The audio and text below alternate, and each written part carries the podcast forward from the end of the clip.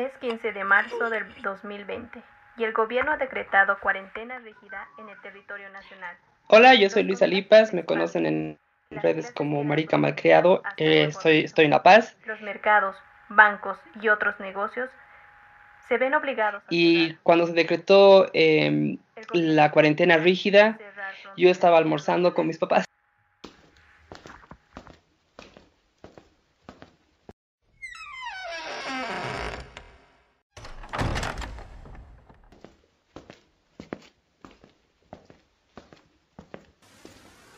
Hola Luis, te damos la bienvenida a nuestro tablero de juegos. Somos hijos de la pandemia. Soy Josie, tu anfitriona sobreviviente, y te acompañaré en el camino de tus decisiones. Para conocer nuestro tablero, te explicaré las reglas del juego. Con la ayuda de un dado irás avanzando por las casillas de nuestro tablero, respondiendo a las preguntas que salgan según dicte el azar. Cuando pases por un árbol de salva, podremos descansar bajo su sombra y tendrás la oportunidad de comentarme sobre tu emprendimiento.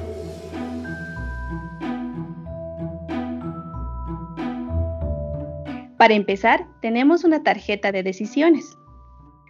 Se escuchan noticias que productos desinfectantes y algunos alimentos empiezan a escasear. Decide, ¿corres a provisionarte o te quedas tranquilo? Me quedo tranquilo. Bueno, comencemos nuestra primera semana de cuarentena. Te salió el número 2 y dice así, los miembros de tu familia están desorganizados. ¿Qué papel asumes? ¿El rebelde? ¿El que toma la iniciativa? ¿O el que sigue las órdenes? El que toma la iniciativa y carajea a todo el mundo. Normalmente trato de, asumir un poco la calma y, direccionar las cosas para que se pueda tomar algún plan de acción, no esté perdiendo la cabeza. Yo tengo mis momentos de perder la cabeza, pero así en emergencia normalmente soy mente fría. Bueno, entonces sí eres el que, como dicen otras personas, el que agarra la rienda y ya, arrastra a los demás. Por, por, lo general. ¿Y qué sientes? ¿Sientes ese impulso de que todo está desordenado? ¿Cuál es la necesidad de que tengas esa iniciativa? Por lo general es el sentimiento de que alguien tiene que mantener la calma, alguien tiene que sumar a, la calma en vez de sumar al caos porque si, aportas al caos es como una, bola de nieve que va creciendo, va creciendo y la gente termina haciendo y tomando decisiones tremendamente estúpidas, ¿no? Entonces, creo que lo mejor es en esos momentos respirar y tratar de ver una solución para el grupo. Me funciona para el grupo, no mucho para mí mismo cuando estoy solo, pero cuando, cuando es una cuestión de grupo, sí. ¿Y cómo reaccionan tus miembros de la familia? Ah, nunca he tenido alguien que, que, choque con, eso, porque normalmente ayuda a que alguien esté, tratando de, organizar las cosas. Y qué bueno, porque de alguna forma si encuentras esa persona que está, que choca contigo, pues es eh, como una lucha, ¿no? De quién manda a quién. O sea, no quiero que me mandes o no quiero hacer algo. Si es por el bien de la familia, pues a veces hay que ceder nomás. Claro, no, o sea, nunca, nunca, nunca he tenido un problema así muy severo en, en que hay que mantener la calma y que alguien haya tratado de oponerse. El debate normalmente surge en cómo se va a enfrentar, cuál va a ser el siguiente paso. Exactamente. Vaya, qué interesante. Me gustó tu respuesta. Yo los carajeo a todos. Muy sincera. Continuemos entonces en nuestra cuarentena. 6. Dice, el refrigerador está vacío. Es hora de ir al mercado. ¿Cómo organizas tu salida? Em, por lo general yo hago mercado solo. Entonces, eh, y me gusta hacer mercado. Yo lo primero que tengo que siempre organizar es que voy a hacer con mi perrija, con mi, con mi perrito. Previo a la pandemia siempre iba a un mercado donde me dejaban entrar con mi perrito.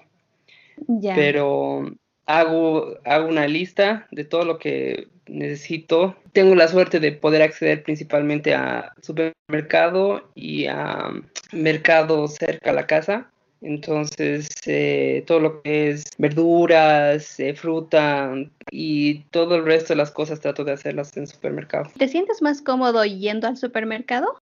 Em, no ahora. Porque em, la gente tiende a, a, no respetar las reglas que se han puesto en la pandemia y en, ese, en esas cosas de seguir las reglas de salud que se han impuesto en, la cuarentena, he sido súper eh, meticuloso y hasta antipático. Me, me, pone mal eh, ver que la gente no, no cumple, porque yo hago todo esfuerzo de... Entonces, cuando además es un, un, ambiente cerrado, me pone de mal humor, me pone nervioso el, el, mercado al aire libre no me estresa tanto como, como, como, el mercado. Menos ahora, ¿no? Porque ya como que un poco se han relajado las cosas, pero yo todavía tengo un poquito de... Si mantenga su distancia, señora. Sí, deberíamos estar en ese plan de aún continuar con las medidas de bioseguridad que nos han implantado, porque mm. aún sigue habiendo personas que se siguen contagiando, ¿no? Y, y nos avisan que un posible rebrote pronto, ¿no? Entonces creo que hay que tener aún más cuidado. Exacto. Y esa es el lucha de todos los días. También igual cuando voy al mercado, las personas, mercado normal, ¿no? Donde compras tu verdura o algunos productos, mm, no sé, tu misma caserita está pues sin barbijo, está pues comiendo ahí. Yo debo decirte que en, mi caso, eh, las caseras y la gente que atiende tanto en mercado como supermercado, yo los veo cumplir más que la gente que va a comprar principalmente en supermercado. ¿no? Mis caseras de mercado, todas las he visto con, guantes de látex, eh, con barbijos, algunas con, esos como máscaras de plástico y a otras con eh, trajes de seguridad. No veo tanto así de la gente eh, en supermercados, pero mm, en mercado he visto igual que las caseras se, se protegen más porque también creo que están en, una situación un poco más vulnerable, que las personas que, que, que, van a comprar. Pero qué bueno, bueno, qué bueno saber que en otras zonas sí se, las personas que están vendiendo los productos sí se están cuidando, tomando las medidas de precaución. Sin embargo, en mi zona te cuento que es al revés. O sea, bueno, hay de las dos, como caseritas que están pues sin barbijo, sin nada, e incluso llevando a sus hijos a, su puesto de venta y los niños están pues sin ninguna protección. Como también hay personas que, que van al mercado a comprar que también no tienen ninguna protección. O sea, prácticamente no sé de qué dependerá, o sea, cada barrio debe organizarse diferente, no sé, pero estamos viviendo esto en la ciudad. No sé de qué dependerá, no sé. Sí, pero... eso, es, eso es un dilema. De todas formas, tenemos como personas tomar la decisión. Nos, es mm. nuestro cuerpo y nuestra vida y solo depende de nosotros cuidarnos. Es nuestra responsabilidad. Y mantenga su distancia, señora. sí, por favor. Entonces continuemos con nuestra cuarentena. Uno. Dice, te animaste a experimentar en la cocina pero algo no salió como te lo esperabas. Las opciones son, lo comes igual, lo botas o lo invitas. ¿Cuál escoges? Eh, lo, como igual. A menos que sea una cosa así que sea ya tremendamente incomible, pero no es por mandarme la parte, pero mis experimentos rara vez salen mal, pero si sale mal, me lo como igual. A ver, cuéntanos alguno que te haya salido mal. Eh, que me ha salido así tremendamente mal. Probando una receta para diabéticos y gente con problemas así de, azúcar y, gluten a, base de linaza. Así un pastel a base de linaza. Ya. Pero la linaza estaba tostada, entonces salió un pastel que sabía a pescado más que a otra cosa. Entonces mi perro, a mi perro le encantó. pero, no, no, no, no, no he podido más que dar un, mordisco de, prueba. He dicho, como, como pastel para perros, un éxito. bueno, Mm, bueno, eh, prácticamente el que sepa diferente para, no sé, para otro tipo de mercado, ¿no? Claro, como te digo, en algún momento puedo armar una línea de pasteles para perros y creo que no me vería mal, pero... Sí, no, nada mal. ¿Quién no quiere consentir a su mascota? Exactamente, exactamente. Si yo como un cupcake delicioso, ¿por qué no mi perro? Exacto, y si sabe a pescado, mucho mejor. y valga la aclaración, no tenía nada de pescado, pero, pero tenía un así sabor extraño a pescado. Bueno, somos diferentes, somos diversos, ¿qué podemos esperar? Exacto. Bueno, entonces continuemos. 5. Te ha tocado el arbolito de salva. Aquí vamos a descansar y te vamos a dar la oportunidad de que nos puedas mencionar de qué se trata tu emprendimiento. Bueno, un poco como ya lo había mencionado, mi emprendimiento es pastelería y confección de dulces blandos. Salió un poco de la necesidad de mantenerme ocupado y de muchas personas que me decían que podría empezar ese tipo de emprendimiento. Entonces se, llama Las Divas porque están todas las recetas basadas en actrices del cine clásico de Hollywood y también algunas europeas. Son perfiles de sabores que yo asocio con esa personalidad o con algunas de sus películas. Entonces, ese es mi emprendimiento, ¿no? Y hago delivery. Por el momento. Me, me llama la atención cómo es que les llamas a tus recetas, ¿no? a tus pasteles que tienen un nombre en específico. Mientras estás haciendo, ¿se, te conectas con ese personaje? ¿O cómo es el detalle? Es un poco la idea de juntar todo lo que a mí me, gusta, lo que era mi tiempo libre, digamos, ¿no? O sea, me gusta mucho cocinar, eh, me gusta mucho el cine clásico. La primera receta que se llama Audrey Hepburn me vino porque estaba escuchando música de, Desayuno con Diamantes, Breakfast at Tiffany's, se llama la película. Ella en la, en la escena inicial está, acercándose a Tiffany's, a una tienda de diamantes y, de, una joyería, y está tomando un café. Entonces, la verdad es que no sabría decirte exactamente de dónde nace la idea, pero un poco así como, sí, podría ser una cosa con café y, y también en ese momento mis sobrinas estaban obviamente mucho en casa, entonces, y a mis sobrinas les encanta mucho lo, que cocino, especialmente la, pastelería que hago. Estaba tratando de, de, encontrar algo, algo nuevo, algo, algo, algo que decirles, este pastelito se llama tal cosa, entonces de ahí salió un poco la idea. 13, 14 años eh, me, regalaron el libro como agua para chocolate que incluye ciertas recetas. Exacto. Entonces, me parecía algo lógico intentar de hacer, hacer las recetas, ¿no? Siempre tenía un poco esa, esa fascinación privada, digamos, ¿no? Porque hasta ahora nunca había hecho nada al respecto, digamos, ¿no? Pero ver algunas cosas así, donde había referencias culinarias, tratar de hacer la receta, ¿no?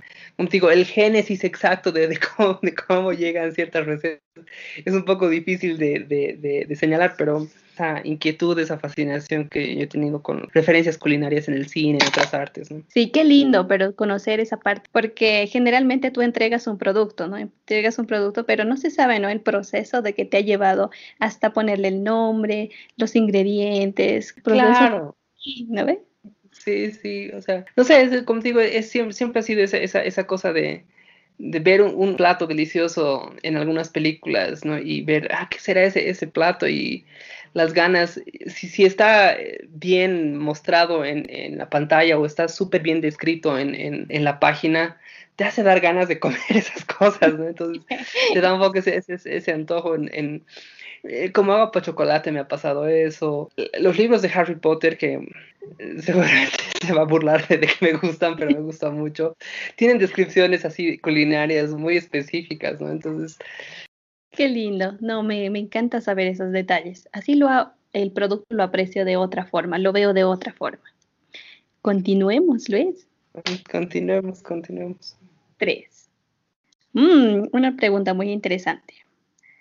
Las películas y series se han vuelto una distracción en nuestro encierro. Menciona una serie o película que te haya inspirado en tu emprendimiento. Un poco, como ya te, lo he mencionado, ¿no? O sea, eh, eh, en la cuestión de libros, eh, los Harry Potter, el, el como Apachocolate. En cuestión de películas, eh, Julie y Julia con la, con la Meryl Streep, donde mm, se ve toda la historia de Julia Child cocinando con cocina francesa, que he ah, tenido una, una, etapa así de, comida francesa y empaparme de todo lo que es comida francesa. La, esta película de Disney de la princesa y la rana, la princesa y el sapo, ah, no me acuerdo, eh, que, que igual por, por mis sobrinas, la, hace, cuando salió la película la, la, fuimos a ver y toda la, la comida eh, eh, toda la comida criolla de, de Luisiana y de New Orleans, igual tuve una época así de, de fascinación con eso, entonces específicamente para, para ya me estoy, estoy repitiendo lo mismo que, he dicho hace un rato, pero la, la, inspiración así específica para las divas no, no, sabría decir.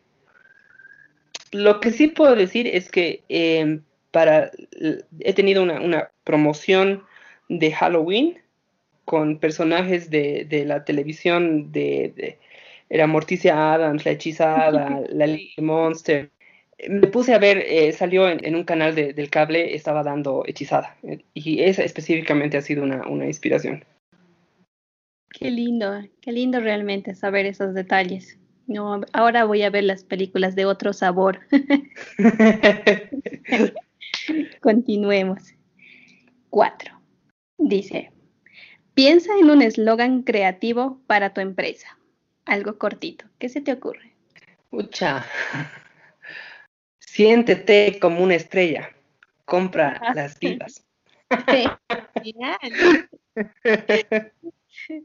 Bien. Ya me siento una, ¿no? Jugando un poco con, con nuestra creatividad. Cinco. ¿Cuál de tus habilidades te conecta con tu idea o emprendimiento? Mis habilidades creo que soy capaz de, sacar inspiración de referencias así súper oscuras y de cosas bien ocultas. Ese creo que, creo que sería una habilidad que me hace conectar con mi emprendimiento. Mm, o sea, claro, ver las cosas de otra forma, ¿no? Mm. ¿Y cómo te conectas? Porque cuando tú entregas un producto, estás dando una parte de ti. Y cuando yo consumo ese producto, estoy consumiendo esa energía que tú has expresado al hacerlo. Sí, sí, sí, te doy, tienes razón. Así que es un, un detalle muy bueno. Hay que conocer al chef. Continuemos entonces. Uno. Tienes otra tarjeta de salva que dice, ¿cómo podemos contactarte? Sé que esto va contra muchas, muchas recomendaciones de, gente que tiene emprendimientos y negocios, pero yo no tengo celular. desde, desde octubre, noviembre del año pasado que me desecho del celular por... Me pueden contactar por Twitter, que estoy eh, ahí como Marica Malcriado. Eh, me pueden conectar eh, por Instagram, que están ahí las divas eh, Cupcakes, y por Facebook igual las divas Fudgy Cupcakes. Genial. No, no, eres el único, ¿no? Que nos está dando unas referencias eh, de redes sociales. Creo que todos hemos optado por esa forma de comunicación. Pero por encima del emprendimiento está mi, mi paz mental. Entonces, por eso trato de mantenerlo en las redes nomás. Sí, bueno, es la elección de cada persona y eso se respeta. Lo importante es que me lleguen los cupcakes y la torta. Eso es lo más importante. hay, tal vez, tal vez, tal vez hay planes para, para tener un, un, espacio físico, pero esperemos que pase el 2020. sí, hoy sería una buena noticia poder visitar y ver cómo lo vas a decorar. Ya me imagino todos los pósters de todas las películas, lo principal. lo principal, pero bueno, entonces, continuemos. Uno, es bueno pensar fuera de la caja. ¿Cuáles han sido las ideas más locas antes de llegar a tu emprendimiento? Ideas más locas que he tenido así en general en la vida. Sí. Muchas, varias. Pero, mm, ¿cuántos años tenía? Mis 19, 18 años eh, conocí a alguien por internet en esa época en los, en los chats que estaba en Europa y trabajé seis meses para irme a conocer a esa persona en Europa. Idea loca y no muy, no muy segura, pero bueno, no pasó nada, todo bien. Tenías inspiración. Sí, un poco eh, romántico empedernido en esa época de así, sí, mi alma gemela está al otro lado del Atlántico. No, pero más bien que más bien que sigo vivo y no estoy aquí para contar una linda experiencia y no, no una experiencia así de terror. Pero bueno. Esa y ah, a mis 20, sí, 20, 28 años acepté un, un trabajo en la diplomacia. No, tengo, no tenía experiencia en la diplomacia, pero um, querían eh, que alguien esté dispuesto a hacer eh, diplomacia cultural en Estados Unidos. Y, en, bueno, para entonces ya tenía estudios tanto artísticos como en, en, en, eh, gestión cultural, entonces no era lo que quería hacer en mi vida, pero se dio así una, una, una oportunidad y otra idea loca que nunca, que a veces digo, vaya, ¿por qué te has animado a hacer eso? Wow, me sorprendes, eres una persona muy extrovertida, ¿no? Que se lanza ya. En realidad no, en realidad no, soy una persona tremendamente introvertida, pero así, extremadamente introvertida, pero... Eh, pero a tomar esa, ese tipo de decisiones necesitas una, una, personalidad muy fuerte. Pero por eso, por eso yo creo que es una, las considero locuras, niñas, no muchas personas eh, es lo más sensible, lo más sensato, eh, tomar un trabajo estable, pero conociéndome a mí mismo como una persona, identificándome como una persona tremendamente introvertida, eh, debo decirte que, digamos, esta entrevista la estoy disfrutando mucho, pero, pero no, no, es, mi, no, es mi zona de confort una, una entrevista. Soy así tremendamente introvertido. Entonces, eh, las considero locuras. Claro, bueno, desde tu punto de vista es algo que sí te cuesta, ¿no? Porque tienes que expresarte. Pero desde mi punto de vista, pues me muestras una personalidad muy fuerte, así como que... Pero me gustan mucho, me gustan mucho los retos. Eh, las veo más como retos que, que como otra cosa. El mismo emprendimiento, ¿no? O sea, lo veo un poco así como tremendo reto porque una cosa es así desarrollar recetas para tus sobrinas y, y cocinar cupcakes una vez al mes o cuando sea. Otra cosa es eh, organizarse, organizar los deliveries, eh, organizar, eh, producir en un día nueve docenas de cupcakes. Entonces, es un reto, ¿no? Por ahí yo creo que va más, más, más que, más que porque yo tenga personalidad muy fuerte o que sea muy extrovertido, es porque me gustan los retos. No, y eso es lo más importante. todos tenemos una personalidad, pero esa, la vida está llena de retos y que tú lo vayas y lo afrontes, pues tienes mucho a favor, a mi parecer. Sí, no, o sea, yo la paso bien. Eso es lo más importante. El momento que ya, que ya no la paso muy bien, eh, me retiro. Sí, porque no lo disfrutando, pues, ¿para qué? no? Mejor hacer algo que sí lo disfrute. Exacto, exacto. Qué bueno. Continuemos entonces. Ya. Seis. ¿Tú crees que esta pandemia ha favorecido a iniciar tu emprendimiento? Sí, porque como te digo, he estado encerrado mucho y si bien soy, de por sí soy bastante ermitaño, eh, el verte combinado a estar confinado, a estar encerrado, o sea, por, por decreto, tiene una dinámica un poco diferente a escoger quedarte en casa, digamos, ser una persona, como te digo, más ermitaña. Entonces, em, a mí me ha facilitado hacer muchas cosas y organizar, eh, organizar mi tiempo, organizar eh, mis prioridades, organizar, eh, dar, darme prioridad a, a, mi bienestar, a mi salud, a mi bienestar mental por sobre todo.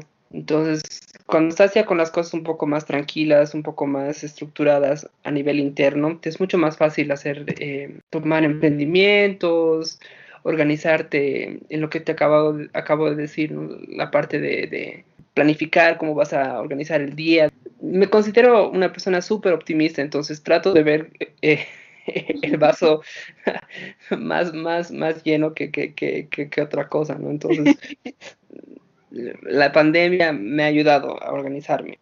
Qué lindo que veas de esto. Obviamente que esta pandemia ha sido algo preocupante para todos en general. ¿no? Es algo incierto que no se, no se sabe exactamente qué va a ser. Pero individualmente cada persona, si eh, se empieza a analizar uno mismo y encuentra algo que sí le atrae y empieza a invertir ese tiempo, bueno, ese mucho tiempo de libertad que hemos tenido en algo que nos apasiona, en lo hemos invertido bien. Porque si me dejaba caer como en la desesperación que he tenido mi primer, mis primeros mi primer mes ha sido de total desesperación y de, no quiero salir de mi cama y yo creo que no la contaba, ¿no? Entonces ha llegado un momento en el que para otras personas me es fácil, me es fácil decir ya vamos a hacer esto, vamos a hacer lo otro, vamos a... Para mí mismo es mucho más difícil eh, tomar la iniciativa y, y, arrearme a mí mismo, digamos, pero, pero ha llegado un momento en el que ya tenía que, tenía, o sea, tenía que hacerlo, si no, no, la contaban. Qué bueno que hayas tocado fondo, si no, no, no estaríamos saboreando. De otra forma se agradece. Sí, bueno, sí. Continuemos. 6.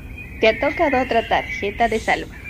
Dice, ¿qué tiene tu producto que no tenga otro? esta es una, una, una, cosa que no estaba planificada, pero el, producto es vegano.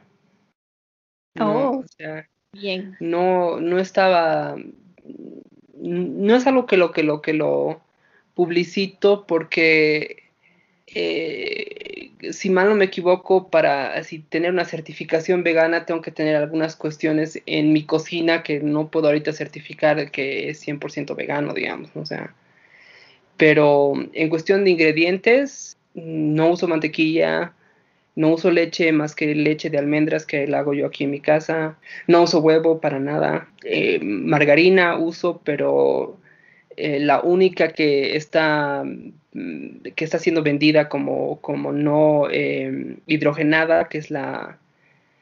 no, sé si, no sé si puedo decir el, nombre de un, producto que no es mío, pero la margarina reina de la pil es el único que aparenta ser no hidrogenado, no puedo dar yo poner mis manos al fuego, pero... Eso dice la etiqueta. Eso dice la etiqueta, exactamente, ¿no? Entonces salió una cosa así de, coincidencia, más que de planificación como tal, pero ya una vez que, digamos, algunas personas em, me lo señalaron, ¿no? Porque mis sobrinas y mi hermana, hablo harto de mis sobrinas, pero porque vivimos prácticamente en la misma casa, son, son vegetarianas, ¿no? Entonces, eh, tal vez eh, subconscientemente o inconscientemente lo hice un poco así, pero tal vez por ellas, pero como digo, no fue una cosa consciente de planificación de va a ser vegano mi, mi producto, ¿no? Pero, pero resulta que lo es. Entonces, aparte que tampoco lo mencionas, ¿no? De que son, eh, como dices, son cupcakes veganos, sino simplemente le das eh, un enfoque desde otro punto.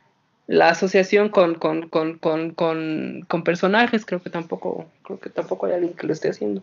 No, no, prácticamente no, no he visto. He hecho mi búsqueda por ahí. No, esa es la más atrayente para mí. Está entonces esa. Esa es la que me llamó la atención. Es como si me la presentaras a una persona, un personaje en forma de un cupcake. Queda un poco la idea, ¿no? Sí, de, asociar esas, esas, cosas con, la comida. Sí, creo que esa es la que más llama la atención, a mi parecer. Entonces, que esa se quede. Continuemos. 5. Danos un tip para otro emprendedor o alguien que se está animando a emprender algo. Creo que el, principal consejo que daría es, por lo menos al principio, por lo menos en la parte así de, de, concebir tu, tu, tu, tu, emprendimiento, no escuches muchas ideas de nadie más que tu propio instinto. No, por, por, por, por, con buenas intenciones, creo que todo el mundo trata de darte consejos y a veces terminas más confundido de lo que de lo necesario. ¿no? no me parece muy bueno. Eh, igual me pasa lo mismo. Generalmente tengo muchas ideas en la cabeza y quiero organizarme yo. quiero ser yo la que organice y centre lo, en lo que quiero hacer. Porque si lo comento y, empiezo a divagar diciendo, estoy empezando, pensando en hacer eso, ¿qué opinas? Todos en su forma de vida o en su trinchera nos van a dar muchos consejos e incluso contradicciones, ¿no? Puede que no estemos de acuerdo, incluso el consejo de mi mamá eh, sea diferente al consejo de mi hermana, ¿no? Ver, somos familia, ¿cuál agarro? No. Es centrarse en una cosa, seguir tu instinto y listo, emprenderlo. Es más beneficioso fracasar, entre, entre comillas, fracasar por acción propia y poder aprender, porque nunca, yo no considero fracaso fracaso, siempre es una, oportunidad de aprender, pero fracasar por tus propias decisiones que fracasar por consejo de alguien ajeno. Así, así no echamos la culpa a nadie. Sí, así, así, además que, más que echar la culpa, así no, no, no sentimos esa sensación de, ay, si, no, si, si hubiera seguido mi instinto, ¿no? O sea, de, de como remordimiento, de, era nomás que siga mi instinto. Sí, qué bueno saberlo. Continuemos entonces, casi ya llegamos. Seis. Wow, llegamos a la torre. Al llegar a la torre, te damos la oportunidad de que tú puedas mencionar tu producto y dónde te podemos encontrar. Eh, mi producto se llama Las Divas. Eh, es eh, un emprendimiento de pastelería, confección de dulces blandos. Me pueden encontrar en las redes sociales, en Twitter como Marica Malcreado, en Facebook como Las Divas Fudge y Cupcakes y en Instagram como Las Divas Cupcakes. Por el momento solo estoy en el área de La Paz y tengo que decir que no, mi emprendimiento funciona dos veces al mes por el momento, porque es lo que ahorita puedo aguantar. Pero, pero mm, ahorita solamente estoy en el área de La Paz pero estoy viendo la forma de algunos productos poder tal vez em, eh, hacer envíos a, al interior, a Cochabamba, Santa Cruz, Sucre, que hay algunas personas que me han pedido. Quisiera, quisiera hacer un intento con una persona así muy de confianza para ver cómo llegan y decir si vale la pena o no, no vale la pena. Muy bien. Entonces tenemos que hacer un pedido especial con anticipación. En realidad yo abro, abro cada dos semanas más o menos, abro en mis redes sociales eh, la temporada de pedidos, ¿no? que son de, generalmente unos tres, cuatro días que acepto pedidos. Como es producción limitada lo que hago, digo, hay tres docenas de esto, hay cuatro docenas de esto, hay cinco docenas de esto, porque ahorita lo hago absolutamente todo yo solo, ¿no? Cocina, delivery, compra de insumos, todo eso. Entonces todavía, todavía no estoy en una, en, una posición en la que puedo hacerlo todas las semanas o, tenga alguien que me ayude todavía. Pero... Um, Genial, esos son muy buenos detalles. Entonces, a todas las personas que nos están escuchando, a estar muy atentos en sus redes sociales, a ver cuándo abre su bandeja de pedidos. Y, se van rapidísimo, o sea que estén atentos. Sí, eso es otro consejo, se van rapidísimo. Ya hemos llegado al final del camino. Por ahora, ya son 35 semanas que estamos conviviendo con la pandemia. Y los sobrevivientes tenemos que continuar y cuidarnos entre nosotros. Te damos las gracias, Luis, por acceder a nuestra invitación. Ha sido un placer enorme conocerte, conocer tu iniciativa y cómo te conecta con tu producto en sí. El placer ha sido realmente mío, le, he disfrutado un montón como te digo, a pesar de que mi, introversión no permite, hacer, no es mi principal eh, gusto hacer entrevistas, pero le he disfrutado un montón, me han hecho sentir súper, súper cómodo. Te damos las gracias por escucharnos. Puedes interactuar con nosotros en nuestras redes sociales. Somos Hijos de la Pandemia en Instagram y Facebook e Hijos Pandemia en Twitter. Recomienda este podcast a tus amigas, amigos o familiares. Nos encuentras en cualquier plataforma de podcast y en podcastbo.com.